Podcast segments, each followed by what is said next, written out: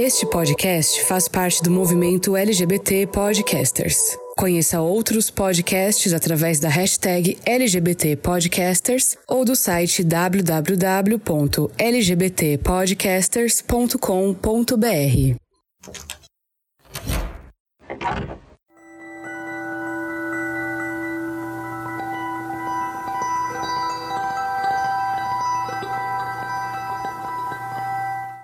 Lembra quando você era criança, caía e ralava o joelho? A sua mãe ou algum adulto vinha correndo passar um remédio e você não queria que ninguém chegasse perto do ferimento? Às vezes, quando dói, a gente sente o impulso de proteger aquele ferimento para que nada que possa piorar a dor aconteça. Porém, às vezes, é essa proteção que impede a gente de se curar mais rápido. No primeiro episódio dessa série sobre relacionamentos, nós falamos sobre corações partidos e é absolutamente natural que, se algo machucou o seu coração, ele estava exposto. No último episódio, eu abri meu coração para vocês e falei sobre algo tão doloroso para mim que eu juro que em junho de 2021 eu senti uma dor física no peito. De verdade, foi tão intenso, tão forte que a dor da decepção se manifestou fisicamente como eu nunca achei que fosse possível. Doeu demais, mas à medida que eu me permiti olhar as feridas e cuidar delas, elas foram cicatrizando. E ainda assim, apesar da dor ter passado, o sentimento de não deixar ninguém se aproximar permanecia. Eu quis me recolher, deixar de expor meus sentimentos, cantar Let It Go e me enfornar em um castelo de gelo. Não deu certo. Meu coração derreteu o castelo em dois segundos, porque ele não consegue não ser emocionado. Afinal, apesar de querer ser, eu não sou um robô. Nessa segunda parte, nós vamos falar sobre ser vulnerável e se permitir sentir, sobre gostar sem barreiras e aprender a lidar com isso. Será mesmo que ser emocionado é algo tão horrível quanto as pessoas pintam? Nesse episódio, a gente vai tentar descobrir. Eu sou Fernando Arazão e esse é o Fora do Meio, podcast que faz parte da rede LGBT Podcasters, que você encontra no arroba Fora do Meio Pod no Twitter ou Fora do Meio Podcast no Instagram. E antes da gente abrir esse armário, eu quero mandar um beijo especial para o Anderson da Silva, para Denise Mendes e para o Diego, que são patrocinadores desse podcast, e convidar você que está ouvindo a fazer como eles e ajudar este podcast, que como você já sabe, é um podcast independente. Para se manter, depende da ajuda de vocês. Aqui na descrição do episódio tem os links de colaboração e você pode colaborar comigo com 5 reais por mês vai fazer toda a diferença no orçamento deste podcast. Com o seu apoio, eu consigo continuar produzindo conteúdos como esse que você vai ouvir agora no Armário Aberto. Armário Aberto. E para voltar a analisar comigo esse outro lado da moeda, nesses episódios especiais para o mês de junho, o mês dos namorados, né? O mês onde todo mundo tá com saudade das festas juninas, fazendo pedido para Santo Antônio, desesperado, a gente tá aqui hoje de novo com esses convidados maravilhosos para a gente conversar um pouquinho sobre amor, sobre ser uma pessoa emocionada. E convidados, se apresentem para quem não ouviu o episódio passado, quem são vocês e me contem, vocês são pessoas emocionadas ou não? São mais partidores de coração. Olá, meu nome é Thiago Abreu, eu sou jornalista de formação, sou podcaster também e particularmente, eu diria que eu estou no meio termo. Tem momentos da vida que eu posso ser até um pouco emocionado, tem mais momentos que eu sou um partidor de corações e às vezes, a maioria das vezes eu tô na zona cinza disso aí. E eu sou a Carol Cardoso, tenho 24 anos, sou autista e sou membro do podcast Introvertendo. No outro episódio eu falei que eu sou fácil de apaixonar e difícil de desapaixonar, mas eu acho que isso aconteceu poucas vezes na minha vida, então geralmente sou eu que sou a pessoa mais emocionada da relação e a pessoa que fica sofrendo por mais tempo. Oi, gente, eu sou o Y, sou dono do podcast Controle Y e lá eu falo sobre relacionamentos. Se vocês quiserem me achar nas redes sociais, é no Instagram, arroba controle Y. E basicamente é no Instagram, porque meu TikTok e Twitter são meio nada a ver ainda. Não consegui acertar uma linguagem para lá. e é isso. Sim. É, eu acho que eu tô nas, no seu time, Carol. Olhando um pouquinho assim, eu tô meio. Hum, não sei, não sei. E esse episódio, né, a gente vai falar um pouquinho, né, no episódio anterior, se você não ouviu, depois você volta lá porque ele tá muito bom. A gente tá falando um pouquinho sobre como partir um coração. É um manual muito prático de você fazer pessoas sofrerem. Mentira, não é não. Mas aqui a gente vai falar do outro lado da história, né? Geralmente quem tem o coração partido são pessoas que se envolvem demais, são pessoas que não ouvem os sinais de alerta, os sinais de perigo. É. E eu quero começar perguntando para vocês, meus convidados, o que que vocês interpretam que seria uma pessoa emocionada? Na visão de vocês, assim, o que classificaria uma pessoa como uma pessoa emocionada? Para mim, uma pessoa emocionada é aquela pessoa que não tem medo de se apaixonar ou que mesmo tendo medo, ela toca o foda-se se apaixona mesmo assim e tá disposta a correr o risco de, sei lá, ter o seu coração partido, mas embarca nessa jornada do relacionamento. Uhum. A minha leitura sobre ser uma pessoa emocionada, ou pelo menos do que eu entendo que as pessoas veem, é um termo bem pejorativo para pessoas que são um pouco exageradas. Não no sentido de serem amorosas, expressivas, mas são aquelas pessoas que empolgam muito rápido, que queimam a largada do relacionamento. Eu acho que o exemplo perfeito é aquela pessoa que fica com alguém e com menos de uma semana já pede namoro. É, assim, a, a ideia que eu tenho de pessoa emocionada é isso. Se é exatamente isso, aí eu não sei. Sim. Bom, que como pessoa emocionada que sou, eu assim, eu digo que emocionada, sempre a outra pessoa vai te chamar de emocionada. Ah, é aquela pessoa é muito emocionada, e você é muito emocionado, vai sempre vir um terceiro. Mas emocionada é a pessoa que é intensa. É aquela pessoa que vive, assim, no âmbito dos relacionamentos, tudo com muita entrega, muita paixão, muita força. Parece até que sente tudo de uma maneira mais profunda e quase sempre é muito direto, assim. Então, por isso isso que é por a gente ser direto, não interpretar muito direito essas emoções, então a gente acaba sendo direto, quer falar logo, quer já deixar tudo claro, que já quer resolver. E aí ele ganha a fama de emocionado, que é o momento em que a gente assusta o outro. Então é eu como emocionado, a minha dor da pessoa emocionada intensa é que se frustra porque quase sempre, assim, 99% das vezes, nunca é correspondido da mesma forma. Então essa é a principal dor, eu acho, assim, pra mim que sou emocionado é nunca na mesma intensidade, é nunca na mesma ou no mesmo timing. Sempre tem um descompasso aí que é um pouco difícil de se ajustar ao outro. Sim, sim, não. E, sabe que aconteceu um caso um dia, eu vou começar me entregando aqui, tipo, é isso, gente. Esses episódios eu pra eu perder a pouca dignidade que me resta. Uhum. Mas eu tava ficando com um menino uma vez, e um menino que eu conheci num, num aplicativo, e assim, a gente se deu tão bem. É, a gente conversou antes, foi pra um bar, bebemos, etc. Acabamos, né? E, e assim, assim, de brincadeira, eu olhei para ele uma hora e disse: Nossa, você namora? Porque eu tô prestes a te pedir namoro aqui agora. E, e a segunda vez que a gente ficou, ele disse: Ah, eu fiquei meio assustado, assim, porque você me pediu em namoro. Eu disse: Não, pelo amor de Deus, era brincadeira. Eu sou sagitariano, não me leva a sério. então, é, eu, eu, sempre carrego um pouco esse estigma, né, da pessoa aqui. Mas normalmente eu brinco muito com isso, porque eu acho, às vezes, essa questão de relacionamento tão fria, que às vezes a minha forma de, tipo, quebrar um pouquinho esse gelo é brincar com isso, né? Nem todo mundo entende como uma brincadeira. Isso é um pouco complicado. É, a pessoa gosta de ter a fogueira. Aí a fogueira a pessoa vai colocando a madeira no momento que ela quer, vai colocando, vai controlando, vai abafando, faz churrasco quando quer. Pessoa intensa, eu acho que ela tipo, já é tipo um incêndio florestal, crime ambiental, entendeu? Que ela vai, opa, já foi, não sei o que, nossa, tá aqui, tomou conta, meu Deus, queimou todo o bioma, acabou com tudo. É isso, já tomou conta as pessoas tendem a preferir alguma coisa em que ela possa controlar, alimentar. Eu acho que o intenso não precisa muito disso. Às vezes, o mínimo gesto já dispara essa chama gigante aí, vira fogo de artifício, vira tudo que pensar. Sim, sim. Aí, depois desse episódio, você pode me chamar pro seu, que agora você viu que eu sou gabaritado também nesse rolê, né? Uhum. Mas é, eu, eu acho que tem muito essa coisa que você falou, Thiago, do, das pessoas terem medo, né? Terem uma aversão às pessoas que se dizem emocionadas. Porque, sei lá, as pessoas eu acho que parece assim, e me corrijam vocês nas experiências de vocês estiverem errado, mas parece que automaticamente você vai sair dali e vai direto para um cartório registrar sua união estável. E tipo, calma, gente, não é exatamente assim, né? É óbvio que tem gente que é louca, eu já conheci gente e foi bem complicado, assustador assim de verdade, mas nem todo mundo é assim, né? Então eu acho que dá pra gente botar numa balança ali, né? Sim. Eu acho que esse rótulo acaba sendo até meio prejudicial, porque tem muita gente que não, não pesa muito as palavras, por exemplo. Às vezes a pessoa só tá querendo sair, sei lá, tipo, ah, Ah, a gente saiu duas vezes essa semana. Nossa, a pessoa é muito emocionada. Uhum. É, não sabe nem esperar. E às vezes nem é isso, sabe? Às vezes as pessoas acabam achando que a pessoa tá querendo demais, sendo que ela só tá curtindo também. Sim. É, então, já aconteceu casos de eu ver gente achando ruim, vamos por assim, de você mandar mensagem no dia seguinte e perguntar: e aí, como é que você tá? Tá tudo bem? Me fala um pouquinho, tipo assim, mano, você tá tentando puxar uma conversa necessariamente, né? É, aí já acho já um, um pouco demais mesmo, né? Porque aí tudo depende do contexto.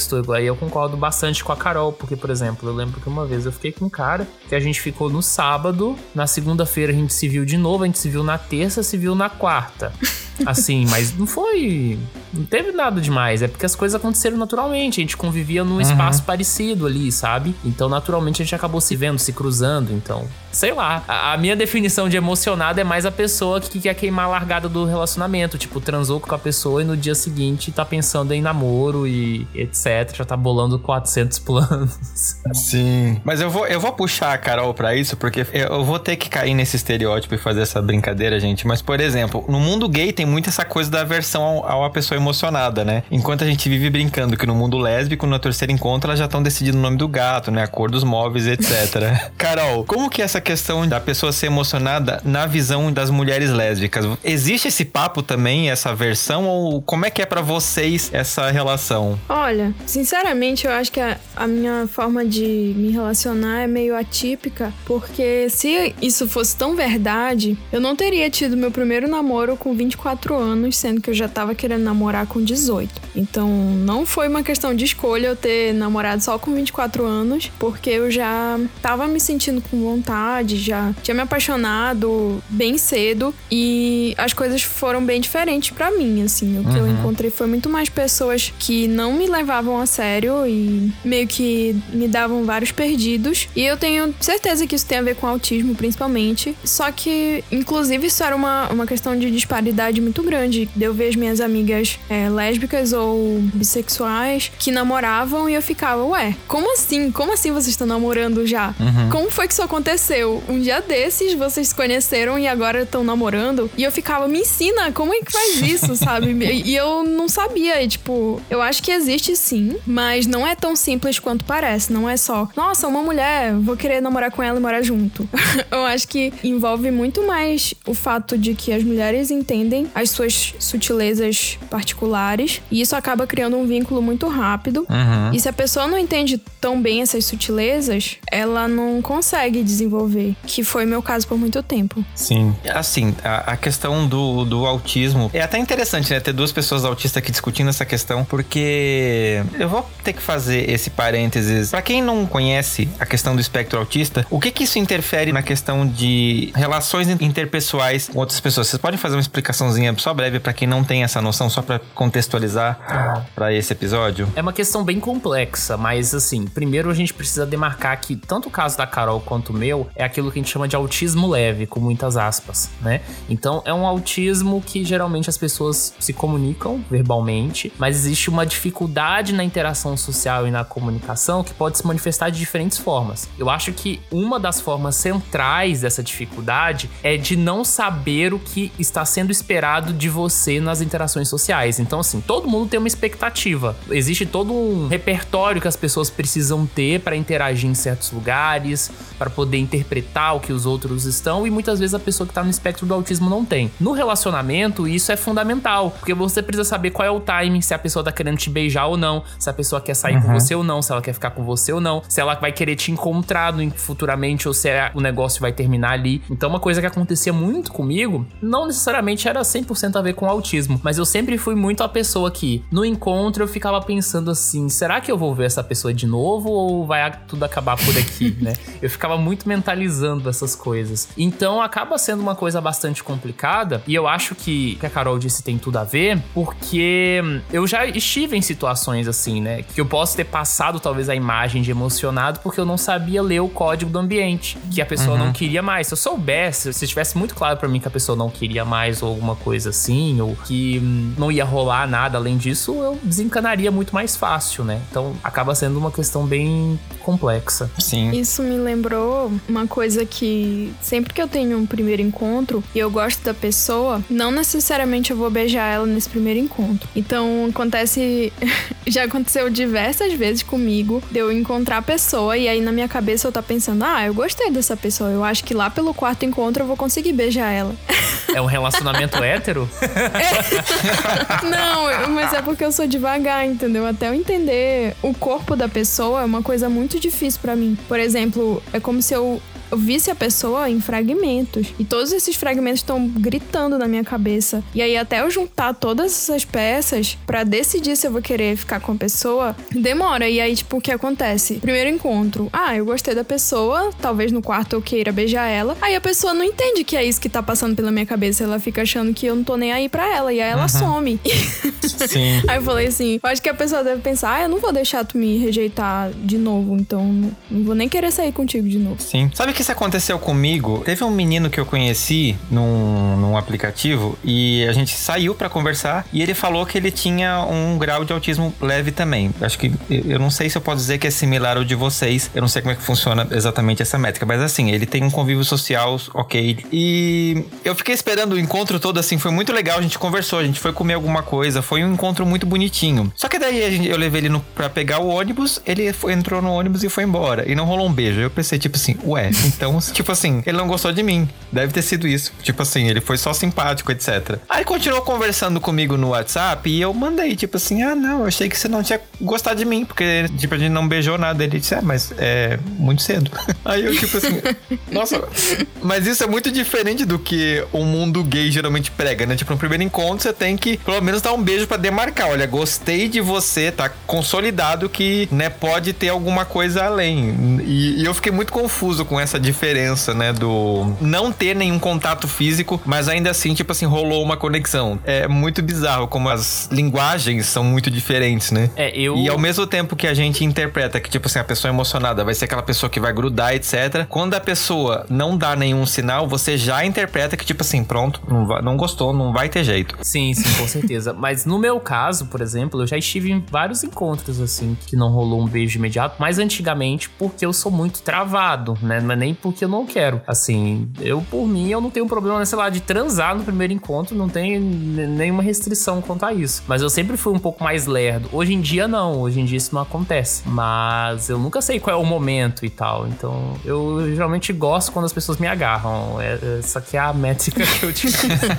Sim. Fica a dica, ouvintes que estão interessados no Thiago.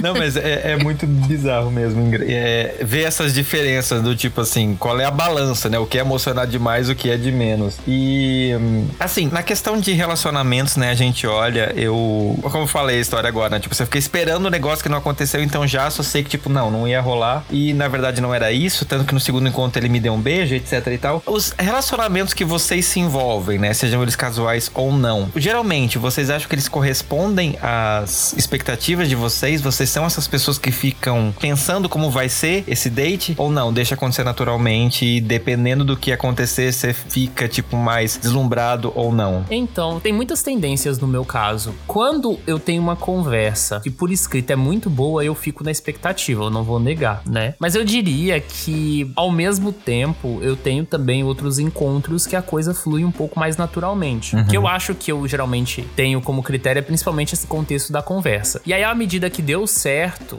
assim, entre aspas, que eu fiquei, aí eu fico um pouco mais engajado, empolgado com a relação. Tem pessoas que eu não sei se lá por qual motivo, talvez atração física, talvez alguma coisa, eu fico empolgado de uma forma muito grande. E tem outras relações que é uma coisa mais progressiva e até engraçado. Por exemplo, eu quero falar dos meus dois namoros que eu tive, porque foram dinâmicas bem diferentes. O meu primeiro namorado, o primeiro encontro que eu tive com ele foi legalzinho assim, mas eu não tinha grandes expectativas. É, eu voltei para minha casa achando que talvez ele não tinha interesse, mas aí quando ele chegou, mandou mensagem, falou assim: "Ah, bora se encontrar outro dia". Eu, tá. Só que a questão do sentimento, o estar emocionado foi uma coisa progressiva. Assim, passou umas duas semanas que a gente já tava se vendo duas vezes por semana. Aí depois teve outra que cresceu que era três vezes por semana. Aí quando eu vi, eu estava no clima, assim. Foi uma coisa que foi crescendo e foi muito saudável. No meu segundo relacionamento, também tinha um contexto pandêmico que a gente não podia se ver, era só a coisa da internet, tinha uma expectativa. Aí eu ficava pensando, poxa, pra ter um encontro presencial com ele vai demorar e até lá talvez a gente desanime, não continue conversando. Aí eu acho que talvez eu fiquei um pouco mais emocionado, assim. E foi um pouco mais difícil de, de lidar, né? Porque a gente só se viu, se não me falha a memória, quatro meses depois do match no Tinder. Então uhum. a gente teve quatro meses para sustentar uma interação e a gente conversar todos os dias. Eu achei que era impossível. Então eu tive essas duas dinâmicas de relacionamento que foram coisas bem diferentes, né? E ao mesmo tempo o estar emocionado foi nesse sentido. Agora tem gente que eu fico uma vez e aí rola uma coisa avassaladora e que até faz mal, sabe? É, é meio estranho assim. Eu posso contar uma história para não monopolizar depois, mas eu tenho uma história de estar emocionado que, que é meio triste. Ah, eu quero saber mesmo. Achei engraçado falar que tu demorou quatro meses para ver teu namorado depois de se conhecerem na internet. Eu demorei, tipo, mais de um ano, acho que um ano e seis meses para ver a minha namorada depois que a gente tinha se conhecido na internet. Então, foi nesse contexto da pandemia também. Sim. Ah, antigamente eu ficava muito, era muito ruim, eu passava mal. Da primeira vez que eu fui sair com uma pessoa na vida, que nem era com interesse amoroso, até então, não achava, mas eu fiquei suando o dia inteiro. Eu não conseguia ficar parada. Eu tinha que ficar correndo. E eu era essa pessoa. Eu ficava assim, muito, muito agitada e tremendo. E depois que acontecia a coisa, eu tinha muito desgaste emocional. Então eu ficava nervosa antes e depois. E demorou muito tempo para eu regular um pouco essa emoção de pelo menos estar na companhia de outra pessoa. Uhum. Antes era muito difícil. E hoje em dia eu não sei como é isso. Porque eu fiquei tão isolada na pandemia que eu acabei não tendo muito essa percepção de mim mesma. Porque eu, eu só conheci uma pessoa do Tinder depois, né? Do, da pandemia. E a gente acabou virando amigas. E nesse dia que a gente foi sair, eu também não fiquei tão nervosa assim. Uhum. Então eu acho que eu tô lidando melhor com essa questão. Mas na época que eu tinha muita expectativa, eu lembro de um caso muito específico que é, eu acho que foi a vez que eu fiquei mais emocionada. Eu conheci uma menina que não foi por aplicativo, foi através de um colega meu da faculdade. E a gente passou a semana do calouro juntas. Semana do calouro da, do curso dela. E no fim dessa semana eu já tava pedindo ela em casamento, literalmente. Sério, e tipo, eu falei que eu tinha sonhado com ela e que a gente tinha três gatos, não, dois gatos, um cachorro Jesus e três filhos. E descrevi os filhos e falei que ela pintava o cabelo de uma cor a cada seis meses. Eu falei tudo em detalhes e foi meu Deus, uma coisa muito avassaladora. Uhum. Assustadora. Exato.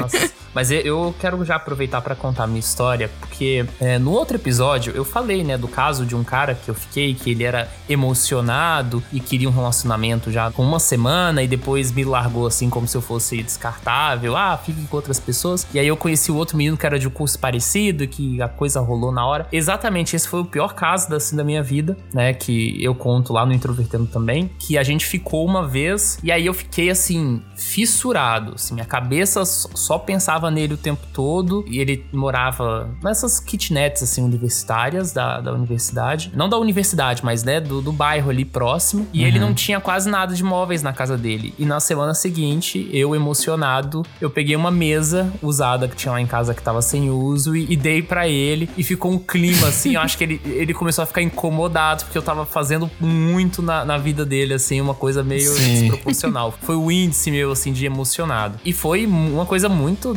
desagradável, assim, ao longo do tempo. E hum, quando ele cortou vínculos comigo, eu fiquei dois meses, assim, com a cabeça desfocada, não conseguia dormir direito. Era um negócio bem emocionado mesmo, assim. Sim. E aí eu criei algumas estratégias para lidar com isso, mas acho que a gente fala depois. Nossa, isso me lembrou. Vou só falar rapidola, que não, não vou demorar, mas isso me lembrou de dessa mesma pessoa que eu fiquei apaixonada depois de uma semana. Eu, colo, eu comecei a colocar na minha agenda coisas que eu tinha que resolver para ela. Ou seja, tipo, eu colocava os meus afazeres, ah, tem que fazer meu dever da faculdade, tem que fazer isso, isso, aquilo. E eu colocava as coisas dela, tipo assim, ah, ela perdeu o passe de ônibus dela, então eu tenho que ir lá no cooperativa de ônibus para resolver o BO dela do, do passe de ônibus. Então eu fazia isso e é, é bem difícil essa época. Nem um pouco. Bom, gente, sendo uma pessoa que com local de fala, de emocionada, que eu tenho um ascendente em câncer, então assim, eu sou uma pessoa emocionada. E a lua em Hades, então eu sou impulsivo e emocionado, assim. Meu Deus, eu tenho um mapa astral igual o meu. Não, e a Vênus em eu peixes. Eu tenho exatamente a mesma Mas coisa. Sim, a Vênus em peixes. A de vocês também. A dele também tem a Lua em Ares, não é? Lua em Ares, ascendente em câncer. Só que Gente, Vênus você... em aquário. Só que eu sou de touro também. Eu também sou de touro. Eu, não é de touro. Sou... Ah, sim. Então, é isso que eu tô falando. É, a minha Lua... Eles são gêmeos astrológicos. exato. E o minha Vênus é em peixes, que é tonto. Então, tipo assim, eu tendo a me apaixonar, assim, o um nível de emocionado, assim. Às vezes eu tô, sei lá, andando no metrô e vejo uma pessoa lendo um livro que eu acho interessantíssimo. E eu começo a olhar, ver o estilo da pessoa. E eu já falo assim, nossa, gente, que. Nossa, eu sinto uma paixão ali, né? Aí a pessoa desce, vai embora, porque eu sofro calado, assim, entendeu? Então eu fico na minha, a pessoa vai embora e, tipo assim, nossa, por um instante me apaixonei por essa pessoa. Então eu sou essa pessoa meio romântica, que cria muita expectativa. Eu sou a pessoa que acredita que tudo é um sinal. Tipo, ai, não é possível que essa pessoa do interior que esteve aqui. Na... tudo bem que eu moro na Paulista, é um lugar muito Hum, turístico, né? Então muitas pessoas vêm pra cá e falam assim: não, não é possível que essa pessoa que veio do interior tá aqui, cruzou comigo. E aí esse amor à distância que tem, tipo, alguns dias contados pra ver. Então eu crio muita expectativa. Tudo pra mim é um sinal. Tipo, tudo eu já vou construindo uma narrativa pra ser uma história de amor. Uhum. Tipo, sei lá, teve uma vez que tava na padaria e aí eu comecei a conversar na fila, assim, conversar com o menino. E aí a gente trocou, tipo, na época, né? Tipo, trocou redes sociais, que eu acho que era o Twitter mesmo, na época que eu usava. Isso foi lá pra, sei lá, 2011. E aí eu já falei, pronto no nosso casamento vai ser a história que a gente se conheceu na fila da padaria. Então eu sou essa pessoa que cria muita expectativa. e eu vou para dates só se eu tiver expectativa. Tem gente que funciona muito com isso. Eu vou sem nenhuma expectativa e se surpreende. Eu não consigo. Se a pessoa não desperta o mínimo de expectativa em mim, eu não quero ir pro date, assim, não tenho vontade. Então eu acho que eu sou uma pessoa emocionada que gosta de criar narrativas, acha que tudo é um sinal, acha que tudo vai corroborar. Já penso assim, se a pessoa me manda uma música, nossa, adoro essa. Por exemplo, tem um cara que eu conheci, aí eu tava na casa dele, e aí ele colocou tipo, uma playlist dele pra tocar. E aí começou a tocar Maps do Yes, que é tipo uma das minhas músicas favoritas da minha vida. Eu já, essa música vai tocar no nosso casamento. Já penso assim, entende? Então eu sou essa pessoa. Sim. Ai, meu Deus. Gente, é, é engraçado ouvir o Y falando, porque eu me sinto dentro do controle Y. Porque é, é, as histórias são maravilhosas. Mas a gente tava falando, né, um pouco dessa aversão da comunidade, principalmente dos homens gays, né, de sentimentos. Não pode ter sentimentos, tem que ser aquela coisa com distanciamento social já desde sempre, né? Então não foi nem novidade quando o Covid trouxe isso pra gente. É, enquanto, como a própria Carol falou, né, com relação às meninas já tem uma, um, um trabalhar melhor de sentimentos, então tá tudo certo, né? Algumas partes. O que, que vocês acham que torna a gente né, principalmente como homens gays, a ter esse pavor de expressar sentimento, de demonstrar sentimento e de ver alguém demonstrando algum tipo de sentimento pela gente. Que a gente quer sair correndo igual o diabo foge da cruz. Eu acho que tem vários fatores que estão relacionados a isso. O primeiro, que eu acho que é o mais óbvio, é que tem muita opção, né? O cardápio é vasto, assim. Então é muito fácil as pessoas conseguirem relações sexuais e ao mesmo tempo, quando as pessoas conseguem relações sexuais fácil, é mais fácil descartar os outros, né? Infelizmente, esse é o outro lado da moeda. E um outro aspecto que eu acho não tem base nenhuma, mas é uma impressão que eu tenho, que tem um pouco a ver também com as próprias dificuldades sociais que, principalmente aí recortando pro meio gay, que homens gays passam ao longo da vida, né? Que é, são as dificuldades dentro da família, que é a questão dos vínculos sociais, é um histórico muitas vezes muito difícil. Então, já são pessoas que são sofridas, entre aspas aspas, em alguns aspectos. Uhum. Então, para que sofrer mais ainda, né? Então, acho que é muito dessa coisa. Sim. Meio que a gente já aprende a reprimir sentimentos desde que a gente se entende gay, porque você já tem que botar tudo isso dentro de um armário, né? Isso, isso. E aí eu acho que existe também uma conformidade social dentro da comunidade gay, que é esse apelo da eterna juventude, sabe? Então, existe muito isso, assim, do pegar e não se apegar e, e não constituir relacionamento. Então acaba sendo uma coisa meio confusa, né? Meio complexa. Eu imagino assim que, como o Thiago disse, eu acho que existem vários fatores e eu acho que dentro da comunidade eu vejo dois pontos principais, assim. O Thiago falou um que é a questão de socialização e eu acho que faz muito sentido mesmo, porque as pessoas, por exemplo, pessoas héteros, namoram na escola, se não namoram na escola, paqueram na escola, sabe quando a pessoa tá afim, quando a pessoa tá fazendo joguinho, sabe quando a pessoa tá na tua, quando a pessoa não tá na sua. As pessoas têm essas referências, a gente já falou isso no episódio anterior. As pessoas têm essa referência. Uhum. Então, ou quando as pessoas gays, principalmente gays, homens, começam a socializar, não socializa numa praça. Tipo, antigamente eu lembro que na minha época, quando eu era emo, tinha um shopping tatuapé. Então as bichas iam lá no shopping tatuapé, ficava lá o rolê dos emos ali no shopping e tal, não sei o quê. Ali era tipo uma pré-socialização. Só que aí era um ambiente de quê? De paquera. Então quando a gente cai de cabeça nesse ambiente de paquera, a gente percebe o quê? Que a gente tá competindo. Uhum. Então, tipo assim, eu gosto desse menino, não gosto, quero ser amigo dele, mas não quero, porque se eu chegar nele, ele me der um foda, eu vou ser amigo dele, eu vou ficar inferior. Eu acho que homem gay tem muito uma competição entre si. Sim. Desde o culto ao corpo, de carreira, de trabalho, enfim. Aí eu acho que tem esse primeiro ponto de que nesse território de competição, você demonstrar uma vulnerabilidade, que aí já vem pro segundo ponto, é, significa que você tá perdendo. Sim. Hoje em dia, eu vejo muito entre os gays que a pessoa que está vulnerável é tonto. Não só entre os gays, mas muitas pessoas acham que estar apaixonado é estar tonto, é estar bobo, é estar fora do controle. Porque você está fora do controle mesmo. Então as pessoas mantêm essa frieza, essa distância, esse distanciamento como espécie de controle para proteger a sua vulnerabilidade. Que aí, por exemplo, quando eu tô apaixonado, eu tô num momento vulnerável e a pessoa pode fazer o que eu quiser comigo. Tipo, o que eu quiser, tipo assim, me comer na hora que quiser, ficar comigo na hora que quiser, ou terminar comigo, ou falar para mim, não quero ficar com você na hora que ela quiser. Porque eu estou aberto a, a isso. Eu deixei nesse meu ponto vulnerável, eu coloquei, tipo, a minha vontade na mão dessa pessoa. Uhum. Então acho que é muito difícil. E aí o segundo ponto, que é ligando com a vulnerabilidade, muitas pessoas podem ter tido muitas decepções, principalmente no começo da vida afetiva, como gay. Tipo, da minha geração, eu tenho 32. Então tendiam a sair, por exemplo, quando eu tinha 18, eu saí com um menino de 25.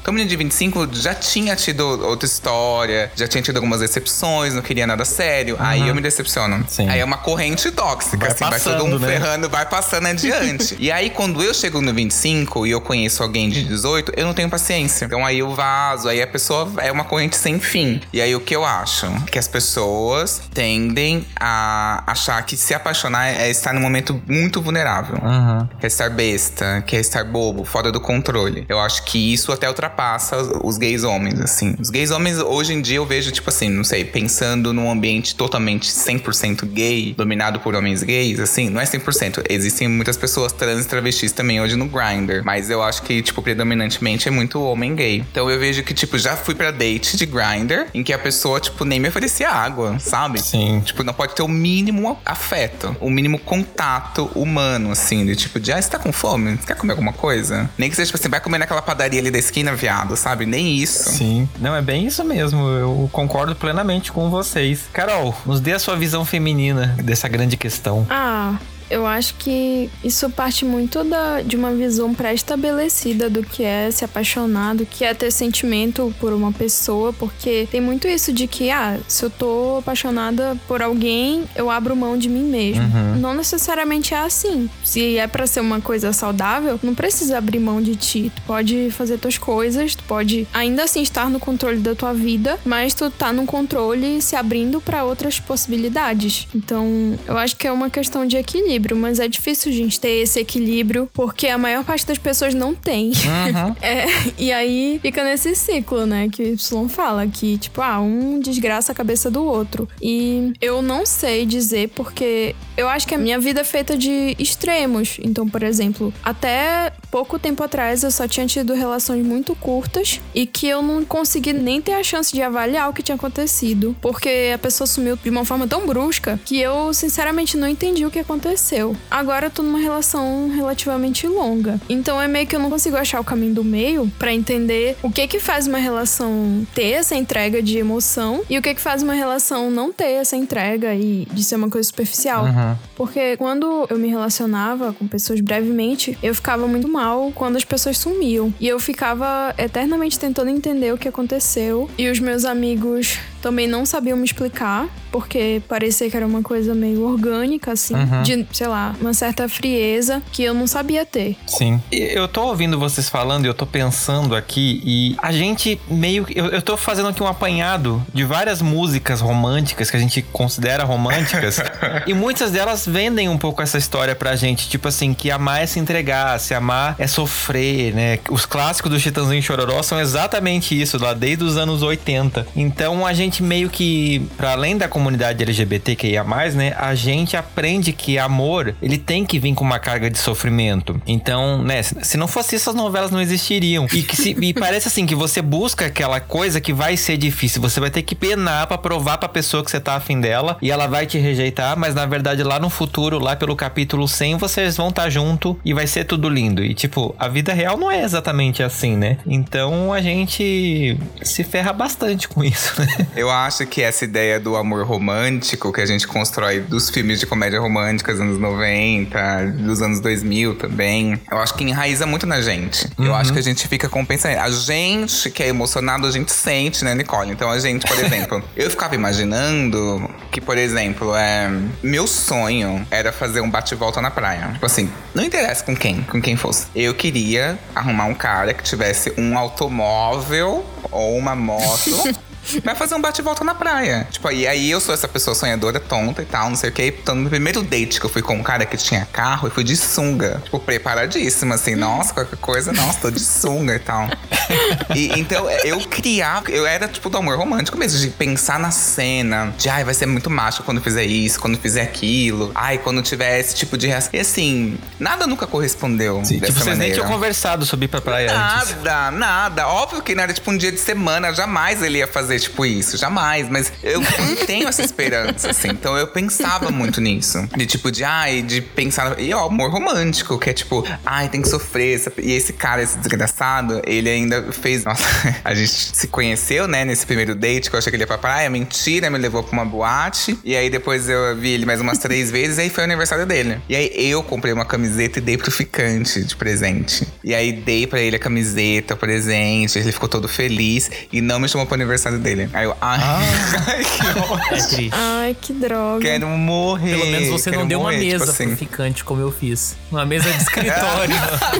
É, não, a camiseta foi mais baratinha. Mas, é, não sei, essa ideia do amor romântico, a gente tem que prestar muita atenção se a maneira como a gente ama é essa. E, por exemplo, às vezes a nossa referência de amor pode ser essa de que tem que sofrer. A música de sofrência é uma. Adele é a cantora, sei lá, mais famosa, que mais bomba do mundo, assim. As letras dela são Sim. hiper sofridas. Taurina sofrida. E aí, hoje você vai olhar as músicas, aqui no Brasil, por exemplo, é muito. Eu sento e você que sente, tipo, da Pablo Vittar. Então, tipo, é tipo, eu sento e você que se apaixona. Eu vou sentar, não vai se apaixonar. É muito uma coisa de tipo de eu estou seduzindo todo mundo que eu quero, enquanto não me apego a ninguém. Enquanto as pessoas se apegam a mim. É algo meio. É um lugar meio de desapego mesmo, de querer cantar e é, entoar esse hino de tipo de ai, não se apeguem a mim. Mas na verdade, algumas pessoas querem, entendeu? Mas ela cantando, sentando e ela se apaixona. Eu tô sentando, eu já tô apaixonado e tô olhando.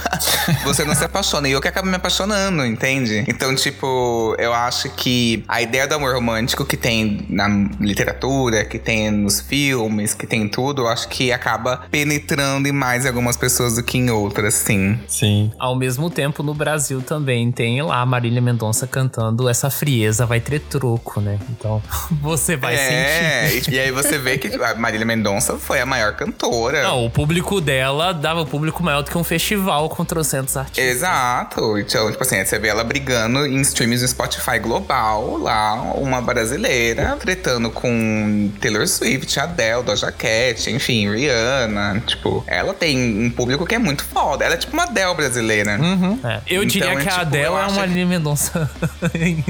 ah.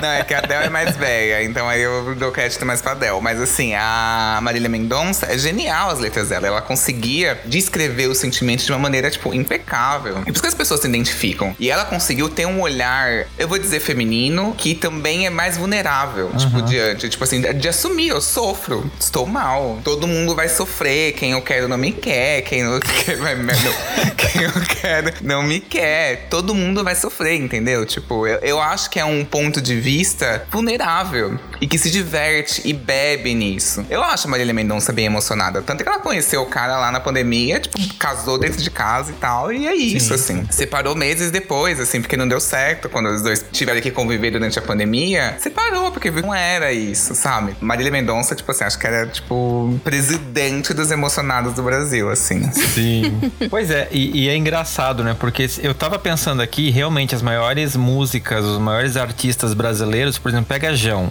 Jão é sofrência pura do começo ao fim. Marília Mendonça. Tem uma série de artistas que a gente consome, compra e sofre junto, mesmo escorrer atrás da porta. Rola uma identificação com esses sentimentos, né? Quem nunca tem uma história que combina exatamente com aquela música daquele artista e etc. Eu já chorei muito ao som de Someone Like You. Meu Deus do Mas céu. Mas o João. É, é eu sou mais raivosa. Mas o João, especificamente, ele tem um outro sofrimento que é bem específico. Ele tem trocentas músicas reclamando de festas de amigos ricos. Ele tem algum trauma com relação a isso. Eu não sei se vocês já perceberam.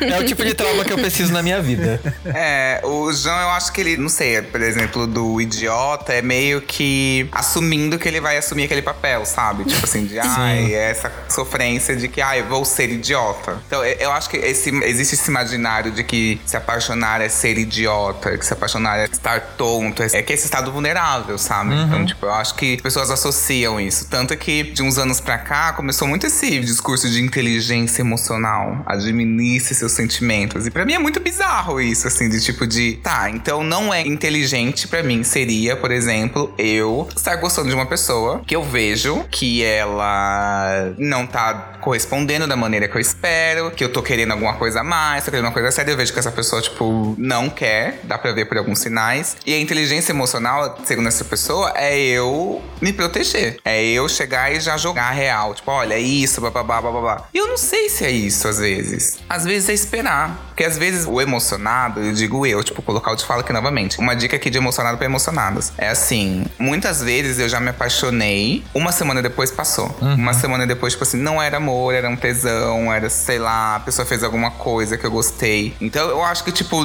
você não precisa chegar e já dar um testão pra pessoa. Às vezes você não tá afim da pessoa, sabe? Então eu acho que prega-se muito essa inteligência emocional como se houvesse fórmulas para tudo, sendo que é tudo muito casa a casa. Uhum. Por isso que eu acho que, tipo, tudo de relacionamento nunca deve se bater o martelo. Ah, isso é certo, isso é errado. Depende. Depende da sua referência de relacionamento, depende da referência da pessoa, depende das linguagens afetivas da pessoa. Então eu acho que tem muitas questões envolvidas, assim, sabe? Quando fala ah, inteligência emocional, quer dizer que, tipo, se apaixonar, ficar de quatro pela pessoa é burrice emocional? Não sei se é, sabe? Sim. É um bom tópico e, inclusive, casa com a próxima questão da pauta que a gente fala muito isso, né? Realmente é um tema que tá em voga, todo mundo fala muito, existem cursos de inteligência emocional e tudo mais para você aprender a administrar o seu sentimento, né? Aprender a lidar com os sentimentos. E aí que vem a minha pergunta. Na opinião de vocês, uma pessoa emocionada, é possível ela se tornar uma pessoa fria? A Elsa do Frozen é capaz de surgir naquele coração? Isso me lembra aquela frase: antes sou fria, Hoje sou filho. Exatamente.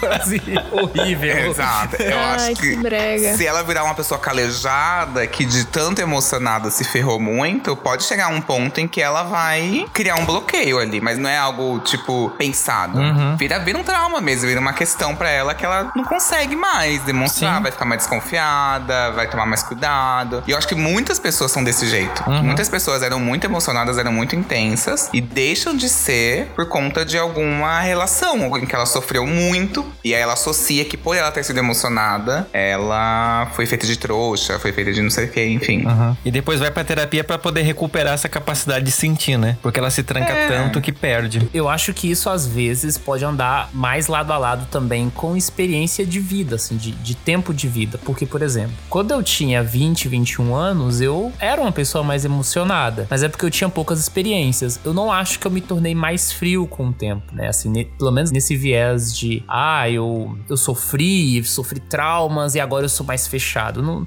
não acho. Eu acho que eu me tornei uma pessoa mais experiente, assim. E, assim, eu não vejo necessariamente dessa forma, sabe? Eu acho que tem, uhum. tem uma correlação com o tempo também. Que com o tempo a gente vai tendo um pouco mais de experiência, uma percepção mais ampla das coisas. Então, não necessariamente eu acho que quem era emocionado se tornou frio. É, a gente vê que quando não dá certo também não é o fim do mundo. Mas eu acho que foi o que o Y falou. Que não dá pra gente querer ser frio, de propósito, assim. Porque várias vezes depois de quebrar a cara, eu tentei ser fria, tentei. Não, agora eu não vou mais me deixar envolver tão fácil. Uhum. E não dá certo. Uhum. primeira oportunidade que eu vejo que eu vou sentir uma coisa forte, eu não abro mão disso. Porque eu acho que isso vai me deixar muito infeliz. Agora, eu acho que é possível sim, a pessoa ficar tão traumatizada, tão mal, que isso acaba ferindo a capacidade dela de se abrir a outras experiências no futuro. Uhum. uhum. Só que isso é uma coisa que também vai trazer sofrimento, porque a pessoa vai deixar de olhar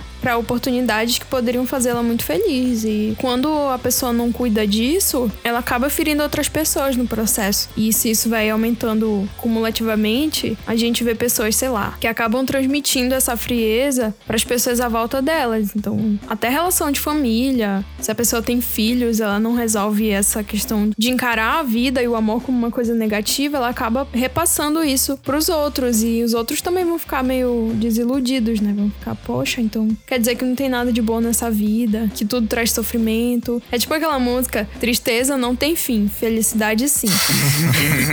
Acho que isso resume muito a pessoa que era emocionada e resolveu ser sim. fria agora. É, todo mundo acaba às vezes. Isso é um perigo, né? Porque a gente acaba sendo emocionado e a gente acaba tomando tanto no cu que a gente entra naquela fase reputation da Taylor Swift, né? Você quer se vingar de todo mundo, você quer fazer todo mundo seu tapetinho. E isso é perigoso também, né? Porque você se torna uma pessoa que não corresponde a quem você é de verdade. Isso gera uma série de problemas, inclusive psicológicos, né? Porque você tá criando uma personalidade ali que não é a sua e essa conta vai chegar em algum momento, né? E às vezes eu tenho impressão de que muitas das pessoas que pregam uma frieza extrema, de, do tipo do pegue e não se apegue, são pessoas que estão machucadas e elas não conseguem lidar com isso de outra forma a não ser criando essa persona que, tipo assim, agora é minha vez de comer todo mundo e foda-se todo o resto. Uhum. e eu falo isso por experiência própria. Depois de ter tido um traumatismo craniano por pular de cabeça em pessoas rasas, eu entrei numa fase meio biate, assim, vou ficar com todo mundo e foda-se. E eu lembro que quando eu. O primeiro cara que eu peguei. Ai, foi horrível, gente.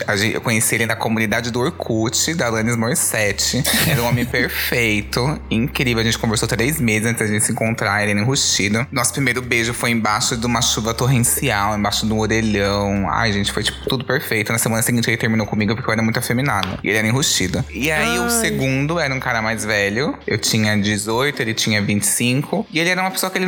Eu tava muito emocionado, muito tipo, nossa, ele mora sozinho, vou pra casa dele, tudo me achando. E, tipo, ele meio que cortou minhas asinhas de uma maneira muito escrota. E aí o terceiro foi esse aí da festa. Eu falei, gente, pelo amor de Deus, chega. E quando eu falei esse chega, esse basta, eu comecei a, tipo, e aí as pessoas se apaixonavam por mim. Quando eu tinha esse distanciamento, quando eu decidi ter. Só que aí eu decidi ser desse jeito, só que eu era uma vadia emocionada. Eu nunca deixei de ser emocionada. Tipo, eu não cheguei nesse nível de calejamento, tipo assim, de ai, não consigo mais me apaixonar. Não, eu me apaixonava. Só que aí o que acontecia? Eu me envolvia com várias pessoas ao mesmo tempo, porque o peso da moralidade de gostar de uma pessoa, de uma pessoa intensa, que eu gostava. Vamos supor que a intensidade que eu tinha de gostar de uma pessoa era 100. Eu dava 100% pra pessoa, assim. E eu entendo hoje, olhando do ponto de vista, que quando você começa uma relação do 100, não tem pra onde você evoluir. A tendência é diminuir, você vai, tipo, meio, ah, começa começa 100, não tem. Você tem que começar, tipo, 20, 30, nanana, chegar no 100, voltar, não sei. Enfim, eu acho que ter uma entrega mais desse jeito. Uhum. E aí, quando eu olho, tipo, pra mim, eu via que eu entregava 100. E aí eu falava assim, tá, como que eu vou administrar isso? Eu não vou entregar 100 pra uma pessoa. Eu vou distribuir 25 pra uma, 25 pra outra, 25 pra outra, 25 pra outra.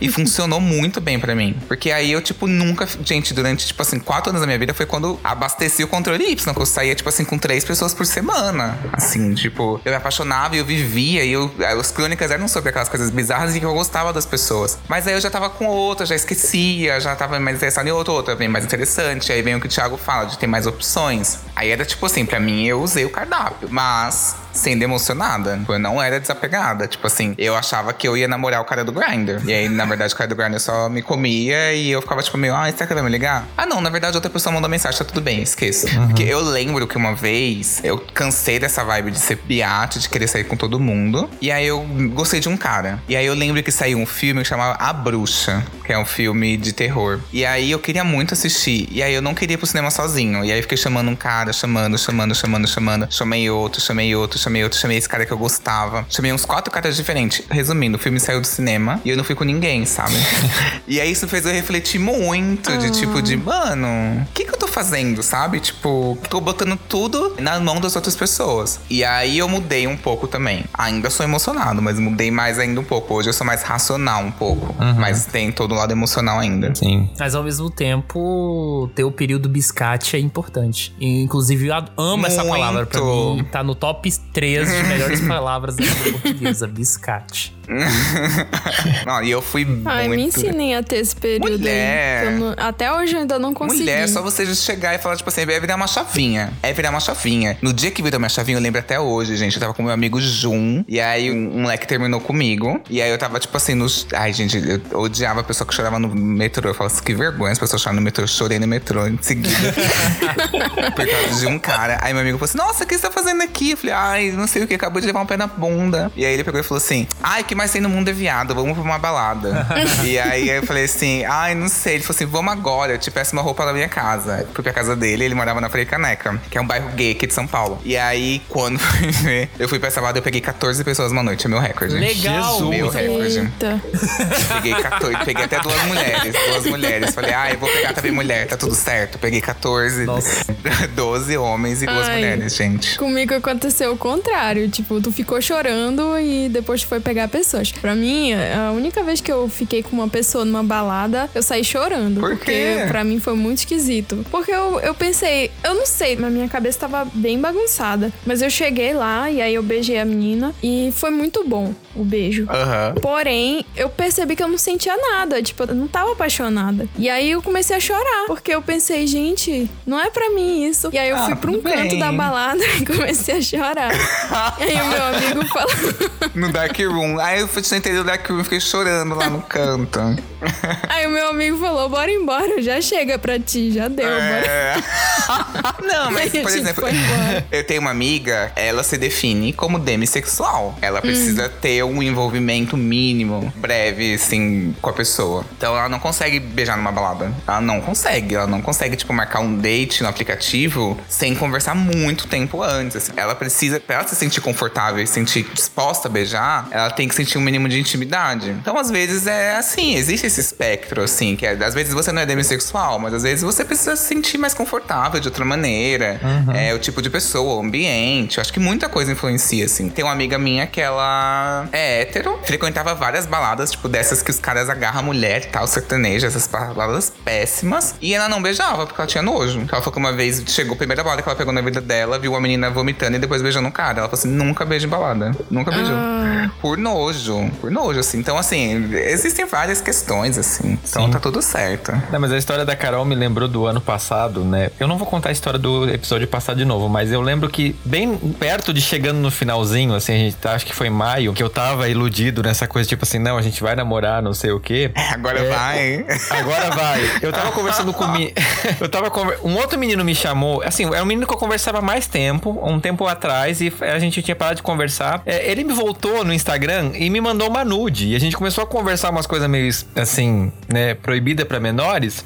chegou uma hora que eu comecei a me sentir mal. Eu chorei, eu fui tomar banho pra, tipo assim, chorar no banheiro porque eu tava me sentindo traindo a pessoa. Sabe? Eu fiquei... eu fiquei tão mal com aquilo que eu disse: olha, é melhor a gente parar de se conversar, não sei o que. Gente, eu fui muito trouxa nesse dia. Porque ah, deu o quê? Tá tudo Olha bem. a moral cristã aí incrustada. Não, deu um mês depois, aí eu recebi a mensagem, tipo assim, ai, transei com o menino que mora comigo. Eu pensei, isso, desgraçado. Aí você vai lá, rejeita nude do menino que era mó gato. Não, mas assim, hoje você pode olhar pra você mesmo e falar assim, ai, fui trouxa. Mas eu, eu não acho que é trouxa. pesado, não tem que ter esse peso, assim. Tipo assim, Sim, meu, não, hoje eu dou mundo risada, mas na época, É. assim, lo- logo na sequência eu pensei, tipo dá assim, raiva, isso aí. Não, dá ódio mesmo. né? não, mas eu acho que fica. Tudo é lição. Sim. Porque eu acho que é vivência. Se você tivesse se bloqueado de, tipo assim, de ai, não vou nem viver com esse cara. Isso. Tipo, você não ia nem ter essa história da nude, entendeu? Tipo, eu acho que o interessante é não se bloquear, é aprender. Tipo, Sim. tá, da próxima vez, quando não tiver nada sério, aí um cara vier mandar uma nude, um cara que eu goste, pô, dá uma olhadinha mesmo, vou fazer, tô afim. Aí você vai aprendendo. Sim, não, é exatamente. isso. É, in- inclusive, É o menino que me mandou a nude, manda uma mensagem.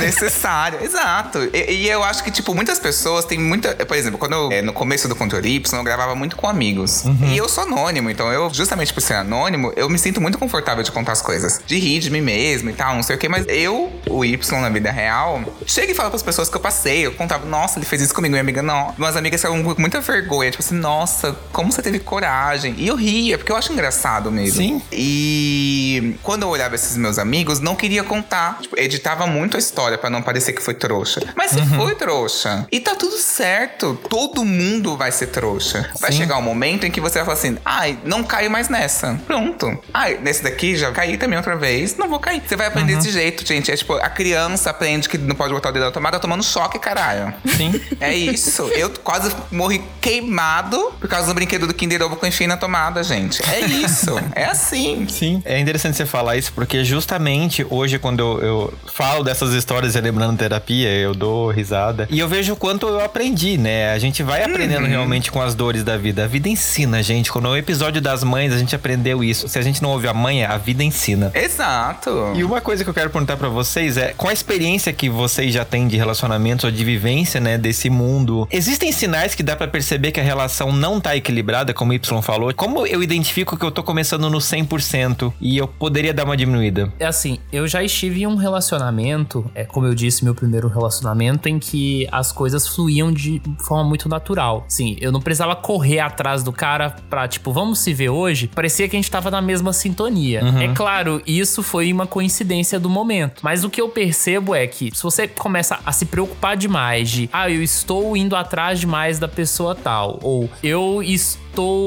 procurando demais, Incomodando. Ou eu tô incomodando. é, que eu tô incomodando é porque o negócio tá desigual. O jogo tá desigual e, e não tá legal, né? Se você precisa ficar controlando o seu próprio comportamento demais, é porque a coisa descarrilhou. Então É, eu é acho tipo, que. tem o não, vai atrás da humilhação, aí tem a humilhação, vai atrás da inconveniência, que é o limite, assim. Você já está sendo chato, porra. Pois é, pois é. Aí isso envolve, claro, existe também contextos de insegurança, que às vezes tá tudo bem, mas a pessoa que é preocupada demais. Aham. Mas muitas das vezes essa sensação ela é real, assim. Então eu, eu me vi, por exemplo, nessa relação, tudo acontecia de uma forma muito fluida. Quando a gente tava perto de terminar, aí que eu tava nesse negócio da sensação de estar incomodando, de não sei o quê, porque ele tava num momento difícil da vida, eu também tava, né? A gente tava num contexto pandêmico. E aí eu vi a chave se inverter, porque geralmente é o contrário, né? Geralmente você acha que tá incomodando até você pegar intimidade, quando pega intimidade a coisa flui mais natural. Então, o que eu posso extrair dessa experiência é mais ou menos isso. Olha, isso é uma coisa que eu tenho muita dificuldade pra observar sozinha. A minha psicóloga me falou um truque pra eu fazer, que é se eu chamar a pessoa pra sair três vezes e a pessoa desmarcar nas três vezes e não oferecer uma data pra gente se ver, aí depois dessa terceira vez é pra eu dizer: "Ah, tá, beleza. Então se tu quiser marcar, aí me chama" e sumir.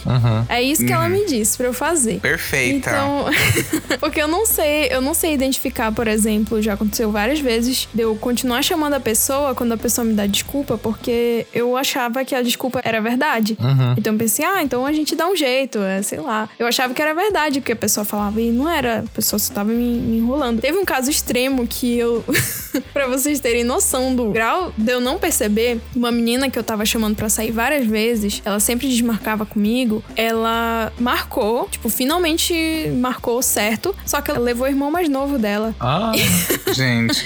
E deixou eu ficar conversando com o irmão mais novo dela e saiu e foi falar com o pessoal que ela encontrou na praça. babá de criança. Gente. Eu raptava Ai. essa criança, arrancava a orelha e fazia o sequestro, gente. Botava no cativeiro só pra ela aprender. Nossa, e aí, pior de tudo é que mesmo depois desse dia, eu não percebi que ela não tava afim. É, aí é o autismo, né? E. é. e aí eu fiquei, nossa, e eu não sei como foi pra eu perceber. Eu acho que. Ah, lembrei. Ela simplesmente parou de responder. Então, realmente, foi porque eu acho que isso foi a última cartada dela. Ela disse: Não, se essa menina não perceber depois dessa. É ghost, né? Tem alguma coisa ghost errada. nela. E aí ela sumiu. E eu acho que assim, eu nem culpo ela. Sério, eu, eu acho que é uma reação natural até Ah, não, dela não saber falar francamente, ó, não tô afim. E levar a irmã dela e, e depois sumir. Não, é que pra ela levar Eu o não- irmão é dizer, não estou afim, entendeu? Tipo, é- ela, não, ela não consegue Uhum. verbalizar. Tipo assim, olha, acho você muito interessante, mas não rolou pra mim e tal, não sei. É, tem gente que não consegue falar isso, gente. E aí não é porque a pessoa não tem inteligência emocional, não é porque a pessoa, sei lá, não é terapeutizada. Tem gente que tem esse bloqueio, que não consegue, que não consegue rejeitar o outro. Tem gente que não consegue, que tenta dar através desses sinais. É que esse eu acho muito extremo, levar o irmão. Sim, Fica cuidando dele que eu vou ali conversar com a minha galera, tá? Fica aí. Tipo, pra mim é muito tipo, o quê? Eu ia falar assim pra essa criança: vamos fazer essa criança sumir e essa menina ficar culpada pra sempre. Ai, não, eu sou tão besta que eu achava que se eu ficasse conversando bem com o irmão, que se eu, sei lá, conversasse Ia direito ser a com ponte, ele. né? É, ia ser, nossa, ela vai Ai, gostar super mulher. de mim, porque eu me dei tão bem com o irmão Ai, dela. Carol, não, Carol. Ai, amiga. Ai, Carol, sua bondade Ai, do coração é. Me deixa constrangido. Nossa, gente. Ai, não sei, assim, eu acho que o que a, a psicóloga da Carol falou pra ela é uma fórmula que pra mim funciona, que pra mim é muito clara. Tipo, ai, chamou a pessoa, a pessoa não tá interessada. Realmente, tipo, ela desmarca e não sugere uma nova data. Realmente, aí você vai de tentativas. Tem gente que tenta uma vez, já entra nunca mais, espera já outra. Tem gente que tenta duas, tem gente. Meu número é três.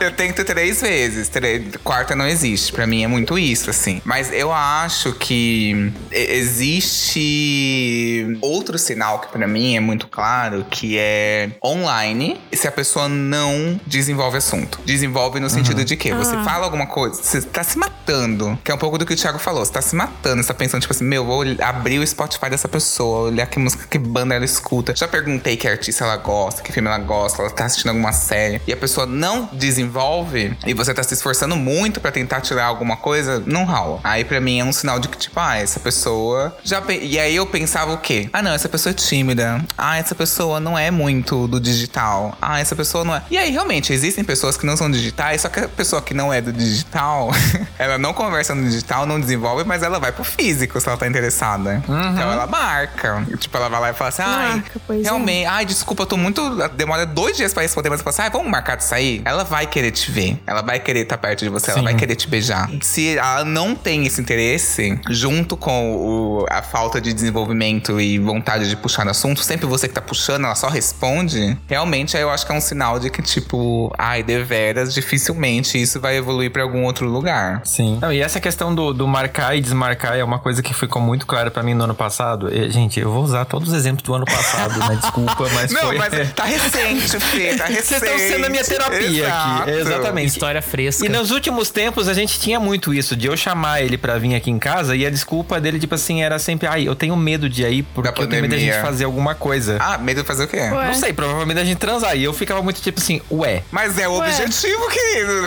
Exatamente. Não, mas pera. E chegou uma hora que, assim, por exemplo, a gente falava, tipo assim, não, eu vou na sua casa, ou você vem na minha, que daí sempre acontecia alguma coisa na última hora. Ou porque, ah, era meu dia de fazer faxina. Ah, porque eu bebi demais e acabei dormindo. E sempre vinha uma foto na sequência, tipo, pra provar que a pessoa realmente estava fazendo a, a Mentiroso. aquela atividade. Ai, então eu me iludia pessoa. com a foto. Eu me iludia, tipo assim, não, tadinho, né? Verdade, ele bebeu demais. Quem nunca, né? Encheu Não, a cara de esse vodka cara, no meio da tarde. Ele é manipulador. Ele deve ter um banco de imagens. Tem vários grupos no Facebook, tipo assim, gente, olha aqui, quem precisar de foto pra falar que tá tomando soro, olha aqui a foto no meu braço, sem tatuagem. Tem vários grupos das pessoas deixando, tipo assim, foto no Uber, tipo, pra mostrar que tu a caminho. Foto. Tem vários grupos desse Meu jeito. Deus.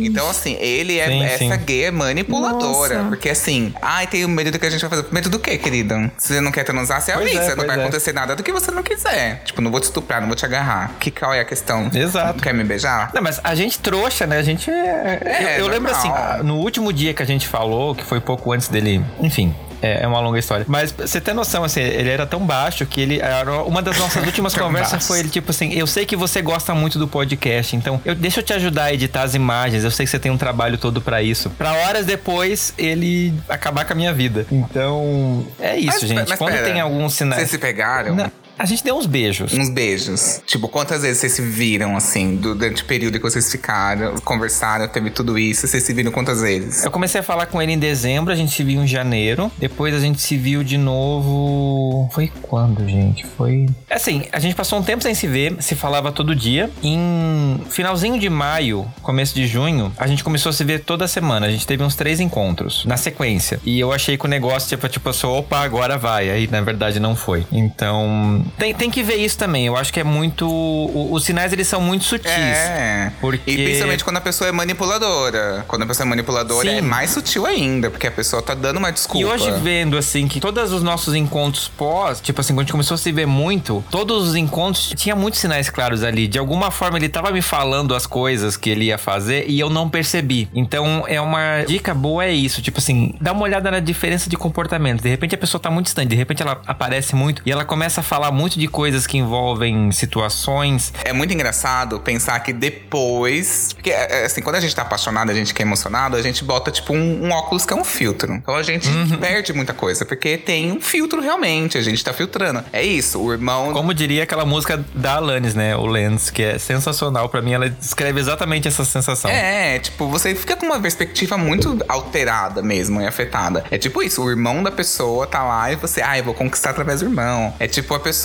tipo, ai, eu tenho medo do que eu vou fazer. Tipo, como se eu fosse, tipo, abusar da pessoa, fazer algo que ela não quisesse. Mas na hora a gente não raciocina mesmo. Tem um amigo meu que ele tava gostando de um cara e esse cara era hétero. E esse cara fazia muito carinho nele, abraçava ele, dormia de conchinha. é Zer do BBD 22. É tipo Eliezer, é, é exatamente igual, tipo, beijava o pescoço. E eu via, eu vi, tipo, eu saí com eles duas vezes. E ele fazia isso, beijava o pescoço. Eu vi o cara beijando o pescoço do meu amigo. Tipo, Nossa, eu estaria entregue já. É, e tipo, eu, eu olhava a história do Vini, eu via muitas gays massacrando o Vini e eu ficava com um pouco de dó. Uhum. Falava assim, meu. O cara literalmente ficou de pau duro com ele. É, Tem vídeo tipo, que vazou. gente, o que eu quero dizer com isso? A gente tem esse filtro que a gente fica um pouco cego, realmente. A gente deixa passar alguma coisa ou outra. E aí eu acho que existe um outro caso, que é a pessoa que é manipuladora. Tipo assim, o Eliezer, às vezes ele não é manipulador, mas eu acho que ele é viciado em seduzir. Ele sem querer, sem perceber, ele seduz. Ele é uma pessoa que é, tipo, viciado em seduzir. Ele seduz a pessoa pegando a pessoa,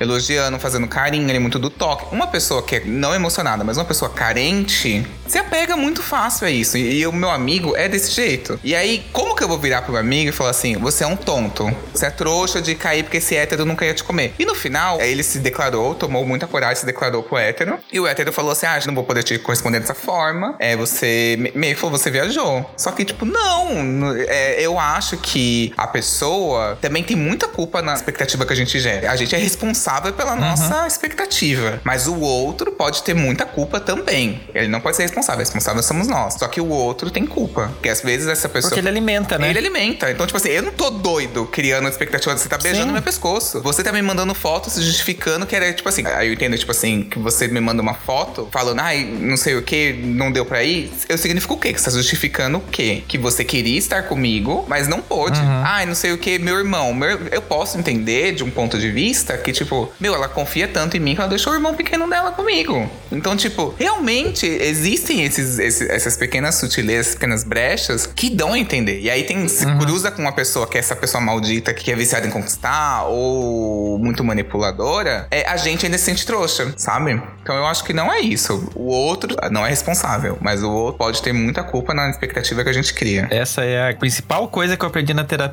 no ano passado, porque eu, eu saí disso muito culpado. Tipo assim, eu fui idiota, porque eles falavam para mim, tipo, que não, não ia rolar nada. Eu que enxerguei coisas. E aí a minha psicóloga, tipo assim, ela disse: Não, você me mandou seu diário, ok as conversas. Tá muito claro que ele tá alimentando. Então, tipo assim, você não criou nada sozinho. É. Tá aqui. Você escreveu, você botou as conversas. É, eu tô mandando uma foto, é tipo assim, queria estar com você. Se ele não tivesse interesse, ele já ia falar assim, não vou poder ir, acabou.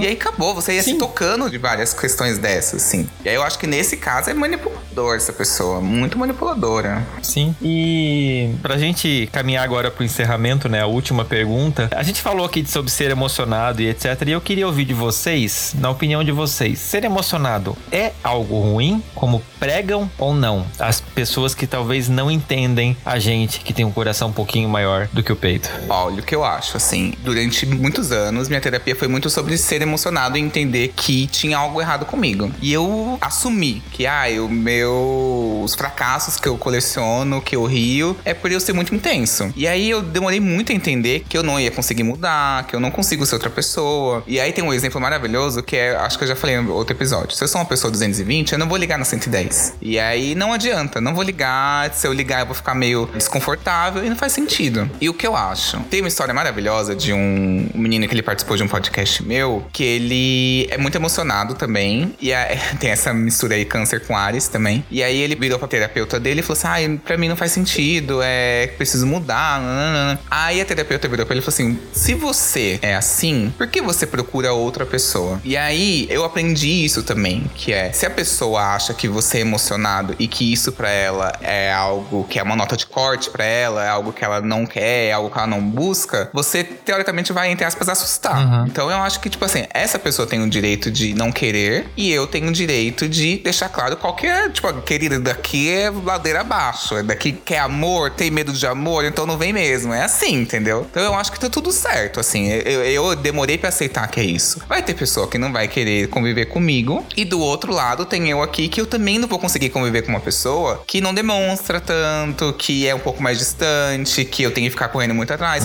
Que eu tenho essa impressão de se eu tô correndo atrás da pessoa, significa que a pessoa tá correndo atrás de mim, entendeu? Então eu acho que antes de você se julgar errado, vale muito a pena você entender se isso pra você é um processo que tá dificultando a sua vida. E se você quer tentar esse teste de tipo assim, de ah, eu vou tentar ser menos emocionado, o que eu acho muito difícil, eu nem sei como falar pra ser menos emocionado, assim. E você achar que rola, faz sentido, assim, tenta. Mas eu acho que é muito dos dois lados. Tem que ver muito como que eu vou ser com aquela pessoa. Porque eu sou eu, a pessoa é outra pessoa. São várias histórias mais camadas. Eu acho que é muito mais sobre isso do que ser certo ou ser errado, sabe? Sim. O Y disse uma coisa que acho que tem tudo a ver com uma história minha, que é sobre o outro lado também, quando você se envolve com uma pessoa que é emocionada. Aconteceu comigo isso esse ano. Meu último namoro, em um certo momento, virou um relacionamento aberto. E aí eu um dia eu abri o Grindr e tal. E aí eu conversei com algumas pessoas, inclusive um cara que era muito gente boa, assim. E aí ele me adicionou no WhatsApp, a gente se encontrou. E quando a gente se encontrou e a gente ficou, eu tive a impressão que ele era emocionado, assim. Só que ele era emocionado de um jeito que me deixava um pouco constrangido. E eu acho que esse também é um problema também, quando alguém é muito intenso e você não tá na mesma direção, que aí você fica um pouco tenso assim, ah, não vou cortar as asas da pessoa, vai ser chato, vai ser escroto. E aí você fica se sentindo responsável pelo que a outra pessoa também tá sentindo, é uma coisa bem complexa. No caso dele, tinha um problema maior que o seguinte: o meu perfil tava bem claro ali no, no Grindr, você coloca se você tá solteiro, se você tá em um relacionamento aberto, não sei o que. E eu deixei lá, relacionamento aberto, mas ele não leu o meu perfil direito. Então, na perspectiva dele, eu era um homem solteiro. E aí eu tinha um momento de contar pra ele que eu estava em um relacionamento. Porque ele estava flertando comigo como se eu fosse um homem solteiro. No primeiro encontro, a gente foi comer num lugar e na hora de pagar, na hora que eu fui pegar meu cartão de crédito pra pagar, ele pagou a minha conta junto. E eu falei, meu Deus, o que, que tá acontecendo? Ai, desse aqui, não sabe? aparece pra mim.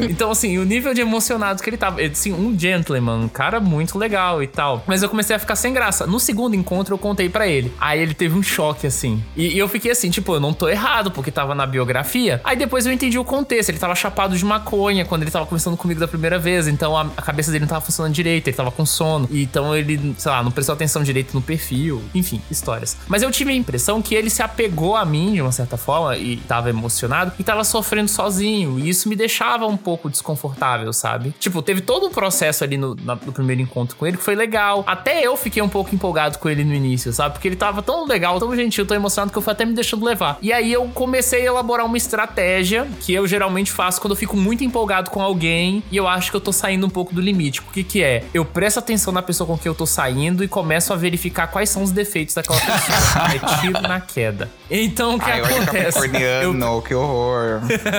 eu olhei pra esse cara e comecei a pensar: tem alguma coisa nele que me incomoda? Aí eu comecei a perceber: hum, ele tem umas reações em relação a algumas coisas que me parecem um pouco exageradas, sabe? ele ri muito alto, ele é meio exagerado em algumas coisas. Isso me incomoda um pouco. Aí tinha outra característica que é o senso de humor dele é meio incompatível com o meu, assim. É um, Meu é um Deus. tipo de humor que eu não gosto. E aí eu fui começando a terminou juntar vários defeitos pessoa, né? Tiago, Não! Olha, Não, Tiago, eu tô você é. Capricórnio, uma das suas, dos seus objetivos é olhar pra Sagitário e aprender coisas de Sagitário. ai, ai, ai, você tá criticando todo o perfil sagitariano aí. Não, pior que esse cara que você tava saindo é de Sagitário, mas eu o meu sei, primeiro namorado. que é de Sagitário. A descrição que você deu do cara. Mas o meu primeiro namorado Eu tô também é, ele pessoalmente não era assim. o meu primeiro namorado era é Sagitário, mas ele não é assim. Por isso que eu achei que não era uma descrição geral assim do signo. Mas Eu tô rindo porque o, o senso de humor do Thiago Não, é péssimo também. É porque, eu, é tá porque eu tenho um humor meio pesado, entendeu? E ele tinha um humor mais leve, assim, um humor meio. Tipo, print do Twitter, sabe? Que é uma coisa que eu não acho graça. Então ele mandava as coisas pra mim e eu tinha que fingir que eu tava achando engraçado, mas eu não tava achando engraçado, entendeu? Ah, não. Quando não dá match de humor, É não dá mesmo, não, gente. É. Muito ruim. E aí, muito ruim, não. Match mas de assim, humor. aí eu fui contrabalanceando. Aí eu juntei esses defeitos, que pra mim eram meio óbvios, Fez um dossiê do ódio. com as qualidades. E aí, eu saí da fase, tipo, ok, tipo, ele é um cara legal pra sair, pra transar e tal, uma amizade colorida. É, não vou ficar encantado por ele no sentido de paixão. E funcionou, assim. Só que aí. Depois, com o tempo, a gente. É outra história. A gente parou de, de se ver, aparentemente. Ele me deu um perdido. Eu acho que ele ficou muito tempo, assim, muito envolvido. E assim, não, critico ele, assim, sabe? Eu acho que não tava sendo legal pra ele e tal. Enfim. Mas, resumo da história: é isso. Se você quer tentar controlar, mesmo não conseguindo controlar, presta atenção nos defeitos. Porque assim, quando a gente tá encantado por alguém, a gente só olha pras qualidades. Aí depois que a gente tá todo envolvido, aí a gente começa a prestar atenção nos problemas. Então, assim, se você quer pelo menos ver alguém em 360 graus, porque a humanidade é isso, ninguém é 100% perfeito, ninguém é 100% capeta. Exato. Então, se você quer aprender a gostar realmente de alguém, acho que tem que prestar atenção em todas as características. E pra mim isso funciona. Sim. É, tem que só tomar cuidado pra não ser emocionado a ponto de, tipo assim, ai meu Deus, ele votou no Bolsonaro, mas ele não sabia o que ele tava fazendo. Ai, Não, aí não tem que fazer mesmo. aí já é demais. Demais. Ah, eu lembrei de uma história que foi a minha primeira possível relação quando eu tava me descobrindo lésbica e tal, que tinha uma menina que era muito apaixonada por mim. Muito mesmo. E ela não tinha tanta bagagem pra isso, porque a gente tinha se visto pouquíssimas vezes, dentro da igreja, inclusive. E eu fiquei pensando assim, tá, já que eu tô me descobrindo, eu vou ver no- do que que é. E, tipo, nisso eu comecei a dar uma moral pra ela, tipo, uma, sei lá, dar- comecei a conversar com ela e tal. E isso foi, de certa forma, alimentando o sentimento dela. A ponto dela chegar e dizer que eu era amor da vida dela, tipo, que ela tava muito apaixonada, que ela me É, amava. isso assusta mesmo. quê. E eu fiquei, meu Deus, o que que eu tô fazendo? E aí, aí só que eu fui sincera, tipo, eu falei assim: olha, não tô nessa mesma vibe. Não gosto de ti do mesmo jeito. Mas foi uma situação bem ruim, porque eu gostava de ser amiga dela, mas eu sentia que eu continuar conversando tava alimentando um sentimento nela. Então eu resolvi me afastar e ela ficou muito puta comigo. Porque, tipo assim, como assim tu some, não sei o quê? Eu fico. Mas eu tava vendo que quando a gente se falava, tu ficava mal e ficava esperando que a gente tivesse alguma coisa no futuro. Então eu sumi, só que eu sumi de um jeito meio ruim, assim, de só sumir real. E apesar de que eu já tinha falado que eu não tava afim. Ai, não, gente. E eu acho muito complicado isso de, de ver que a pessoa é emocionada e saber como lidar, porque a gente não sabe o grau da emoção da pessoa. Às vezes ela vai levar isso pra um lado muito pesado, vai ficar mal com isso, né? Uhum. Não, eu sou emocionada, porém sou orgulhosa. Então, assim, eu não falo, só falo que eu amo depois que a pessoa falou. Então, assim, pra mim é uma regra minha. Tipo assim, não sou orgulhosa. Tô amando, dá vontade de estar saindo da ponta da, ponta da língua, assim. Aí eu te amo, dá vontade, depois de transar, a pessoa, nossa, dá vontade de falar te amo. Mas, assim, seguro, porque eu sei que pode afetar muito a outra pessoa. Afetar e também assustar. Uhum. Então eu acho que, tipo, é, é um encontro mesmo das pessoas. Pode ser que você seja essa pessoa que seja muito emocionada. Ai, tipo, é isso, vamos, vamos, bora. Nem que dure, tipo assim, você vai ter. Vai ter a pessoa que você vai falar, tipo assim, olha, você vai ter um relacionamento que vai durar um mês. Vai ser ótimo. Mas vai acabar em um mês. Começar e terminar em um mês. Vai ter a pessoa que vai falar assim, bora, vamos lá e tal. E tem a pessoa que vai falar que não. Vai falar assim, não, porque eu vou sofrer. Então, assim, a gente tem que entender que nem todas as pessoas têm a mesma opinião que a gente, tem a mesma maneira de se relacionar, o mesmo timing. E eu acho que a pessoa que é emocionada, ela é emocionada porque ela é intensa. Uhum. Então ela se entrega e aí ela também espera muito de volta às vezes. E aí o que eu acho, assim, é conforme você vai sendo intenso durante a sua vida, você vai aprendendo a ajustar com um tipo de pessoa. Então, tipo assim, você vai ter uma entrega, espera ter um retorno para ter uma nova entrega. Às vezes, tipo assim, você pode ter a entrega que você quiser. Tipo, você pode, sei lá, uma vez eu dei uma caixa de bombom Rafaelo, que eu tava assim, eu tava indo pro mercado encontrar um menino, passei no mercado, comprei um Trident. Aí eu peguei, tipo, três Rafaelos e dei pro menino. O menino falou assim, nossa, tá confundindo. Então ele interpretou errado a minha. A minha.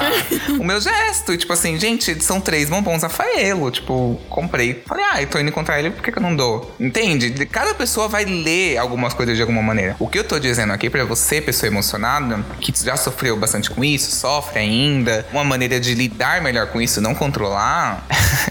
a ideia dele do gabinete do ódio no coração é maravilhosa. De mirar nos defeitos é maravilhosa. Vai funcionar também, assim. É uma tática, assim, muito boa. Mas eu acho que é tipo assim, deu uma entrega? Espera. Vê como a pessoa reage. Espera. Pra ser surpreendido. Entende? Eu acho que você é possível um emocionado se envolver com uma pessoa que é mais pé atrás, que é mais pé no chão, que é mais. um pouco mais fria até. É possível. Mas assim, espera pra ter o retorno. Às vezes a pessoa vai te devolver da maneira que você não espera. Uhum. Mas que é a melhor maneira que ela pode fazer, entendeu? E outra, se você entregou e a pessoa correu, falou, ai, vem com questão, ai, não é isso que tá pensando. Maravilhoso, porque é um filtro seu. Você não vai dar certo com aquela pessoa. Mas se você entregou e espera, e a pessoa continua e vem de volta, tem chance de dar certo. Eu acho que é tipo assim, um pouco menos de ansiedade de esperar que tem que ser tudo no tempo que você quer. Você é emocionado? Você tem todo o direito de demonstrar da maneira que você quiser. Mas respeita o tempo do outro. Uhum. Eu acho que é muito importante isso. Entender que o outro tem um timing, que ele pode ter a mesma intensidade que você você, mas não ao mesmo tempo que você. Então é uma conjunção de fatores que precisa encaixar e que se a gente quer alguém exatamente igual a gente, vai dar errado. Vai dar errado. Sim. Tanto que muitos de nós, se vier uma pessoa emocionada pra gente, a gente vai dizer tipo assim, não, sai daqui, né? Não, não sei lidar, não dou conta.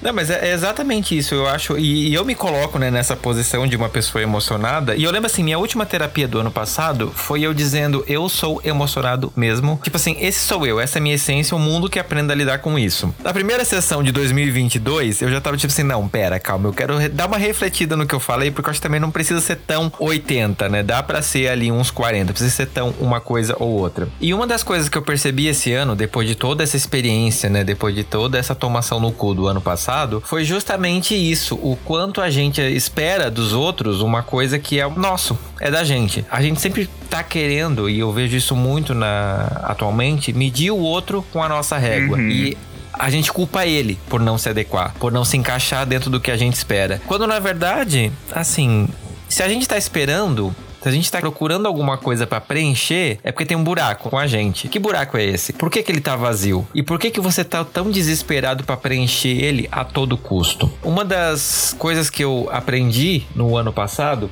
eu não tô dando chance para as pessoas serem quem elas são. Elas já chegam para mim, eu já coloco um papel para elas interpretarem. E quando elas interpretam mal, eu vou lá e tipo assim, descarte não vai entrar na minha vida. Não quero que continue na minha vida. Eu não dei nem chance. Não, a culpa não foi da pessoa. Foi minha. Então eu acho que isso é um ponto que a gente precisa pensar muito e é muito comum a gente que é emocionado confundir a responsabilidade. A gente joga muito pro outro, mas e a nossa? A gente tá cumprindo bem o papel? Fica essa reflexão desse episódio. Se joga.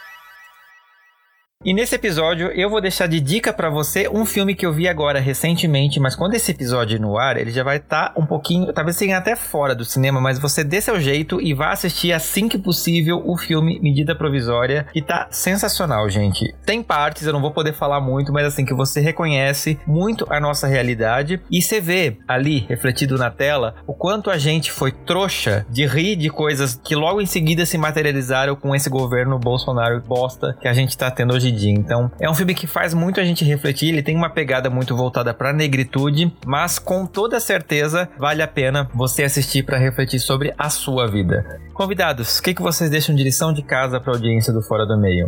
Ah, eu vou manter aqui o tema do amor, que hoje eu tô inspirado aqui, fiquei inspirado com esse episódio. Tem um livro que se chama Tudo sobre o Amor, Novas Perspectivas, que é da Bell Hooks. E ela desconstrói essa ideia de que estar apaixonado, de que amar alguém é uma fraqueza, ou que quando a gente está amando, a gente está num estado irracional. Quando na verdade o amor, na verdade, é uma potência. E ela fala do amor em tudo, na cultura, nos relacionamentos familiares.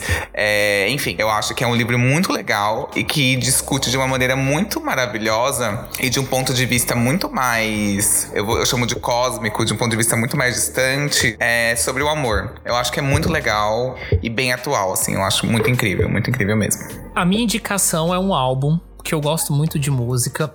E eu acho que ele tem tudo a ver com o tema do episódio, que é sobre ser emocionado e que isso pode ser frustrante em certa medida. Que na verdade, assim, primeiro eu vou contar a história do álbum, eu vou tentar ser rápido, mas é porque vale a pena, tá? Tem uma banda chamada Car Seat Headrest, que é uma banda indie que inicialmente era só um projeto de um músico chamado Will Toledo, um estudante universitário. Lá em 2011, ele passou por um relacionamento frustrado com um cara e ele compôs um álbum inteiro sobre esse sofrimento, sobre esse caso caso aí que a gente não sabe grandes detalhes. Esse álbum virou um, um clássico cult, assim, porque ele gravou todos os instrumentos, ele gravou tudo, mas sempre ficava um tom meio amador, assim, sabe? Sobre o negócio. Mas é um álbum muito sincero, muito profundo. Uhum. E esse uhum. álbum chamado Twin Fantasy saiu inicialmente em 2011. E em 2018, depois que ele conseguiu formar uma banda completa com músico junto dele, eles eram uma banda de verdade, ele decidiu regravar o álbum todo e relançar, que saiu a edição em 2018, com áudio melhor. E esse álbum ele é muito bom, então ele fala sobre amor, ele fala sobre frustração. Tem uma faixa que eu amo muito que se chama, basicamente em português, Não Fume, Nós Chamamos. E então é, é um álbum de muitos sentimentos e muitas coisas e tem muito a ver sobre estar emocionado, as letras. Então, se você estiver na fossa, se você estiver num relacionamento fracassado e quiser ouvir um indie rock gay, aí tá recomendado esse grandíssimo álbum. Maravilha. Hoje eu quero indicar dois filmes, só que um é um remake do outro. O primeiro é Suspiria, de 1997, e o segundo também se chama Suspiria, só que é de 2018. E os dois são maravilhosos por razões diferentes. O Suspira de 2018 modifica ligeiramente a história, mas o de 2018 é muito mais visceral, enquanto o de 1977 é mais sobrenatural. Eu tô falando de terror, tá, gente? Eu esqueci de avisar. é, eu sou muito fã de é terror. É importante. eu sou muito fã de terror e é um dos meus filmes preferidos, principalmente o de 2018. Ele se passa numa escola de balé na Alemanha. O primeiro é um filme italiano e o segundo um filme norte-americano. Mas é muito interessante a história porque ela é muito central na, na vida daquelas bailarinas e as suas relações. E o de 2018 acaba sendo uma viagem de sentimentos junto com elas. E é um, um filme que eu assisti com uma pessoa que eu tava saindo, só que acabou sendo só minha amiga. Então é um filme muito especial para mim. E o de 1977 é uma trilogia, só que eu ainda não vi os outros dois filmes, eu só vi esse. Ah, interessante Interessante, interessante. E pessoal, quem ficou curioso, né, quer conhecer um pouquinho mais de vocês, como que o pessoal acha vocês nas redes sociais? No meu caso, é só as pessoas me procurarem ou no Twitter ou no Instagram. No Twitter é arroba o Thiago Abreu, meu nome não tem H. E no Instagram também é parecido, é o Thiago Abreu, só que com underline no final. Eu tenho dois podcasts, o Introvertendo, que é um podcast de autistas, e também o Espectros, que é um podcast de autismo, só que mais entrevista, uma linha meio Marília Gabriela. E, e assim, assim, se as pessoas quiserem saber o meu trabalho, as coisas que eu faço, principalmente nessa parte de áudio, é só procurar por lá. Maravilha. Eu já sou um pouco mais low profile, mas eu tenho uma rede social que é o Instagram, é arroba underline varusa, que eu posto as minhas coisas de arte. E eu também participo do Introvertendo junto com o Thiago. Se você gostou aqui dessa gayzinha que vos fala, minhas redes sociais são arroba controle underline Y. E se você quiser ouvir o meu podcast, é, está em todas as plataformas de streaming, Controle Y, uma audiobíblia sobre os relacionamentos do ponto de vista de alguém que teve muitos dates ruins. É isso e muito obrigado, Fernando, pelo convite. Maravilha. Gente, eu quero agradecer demais a presença de vocês aqui né, nessa segunda parte, né? A gente falando um pouquinho sobre corações e amor e etc, né? Sobre ser emocionado, vocês aqui abrindo o coração. Eu tenho certeza que os ouvintes também, né? Deve ter dado um quentinho ali, né? Muito obrigado, assim, eu não tenho nem palavras para agradecer esse calor que vocês conseguiram passar pra gente através do áudio. Ah, eu que agradeço, foi um prazer e principalmente revisitar a memória, só que hoje em dia de uma forma muito mais interessante, mais tranquila, mais calma. Menos emocionada. e também ressignificando até o Sim. que é ser emocionado, né? Então acho que nesse episódio eu saí com menos preconceito disso.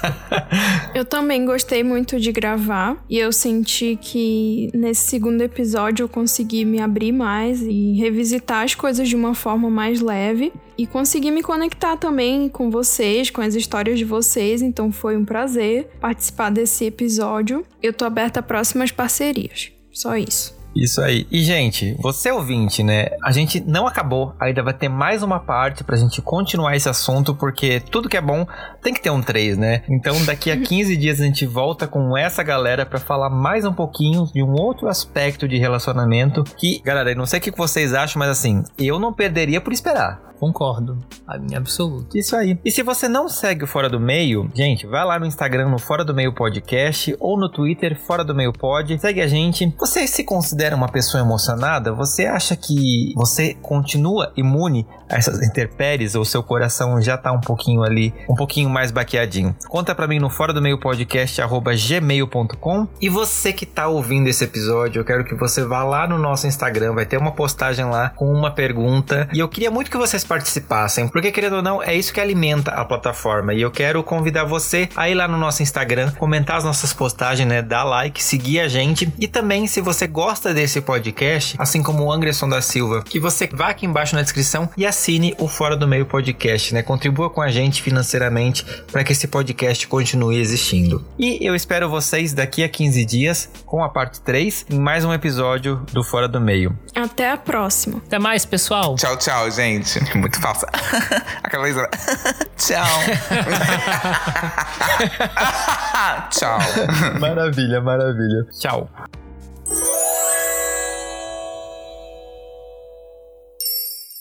Este podcast faz parte da Podcast. Conheça os demais programas da rede acessando podcast.com.br.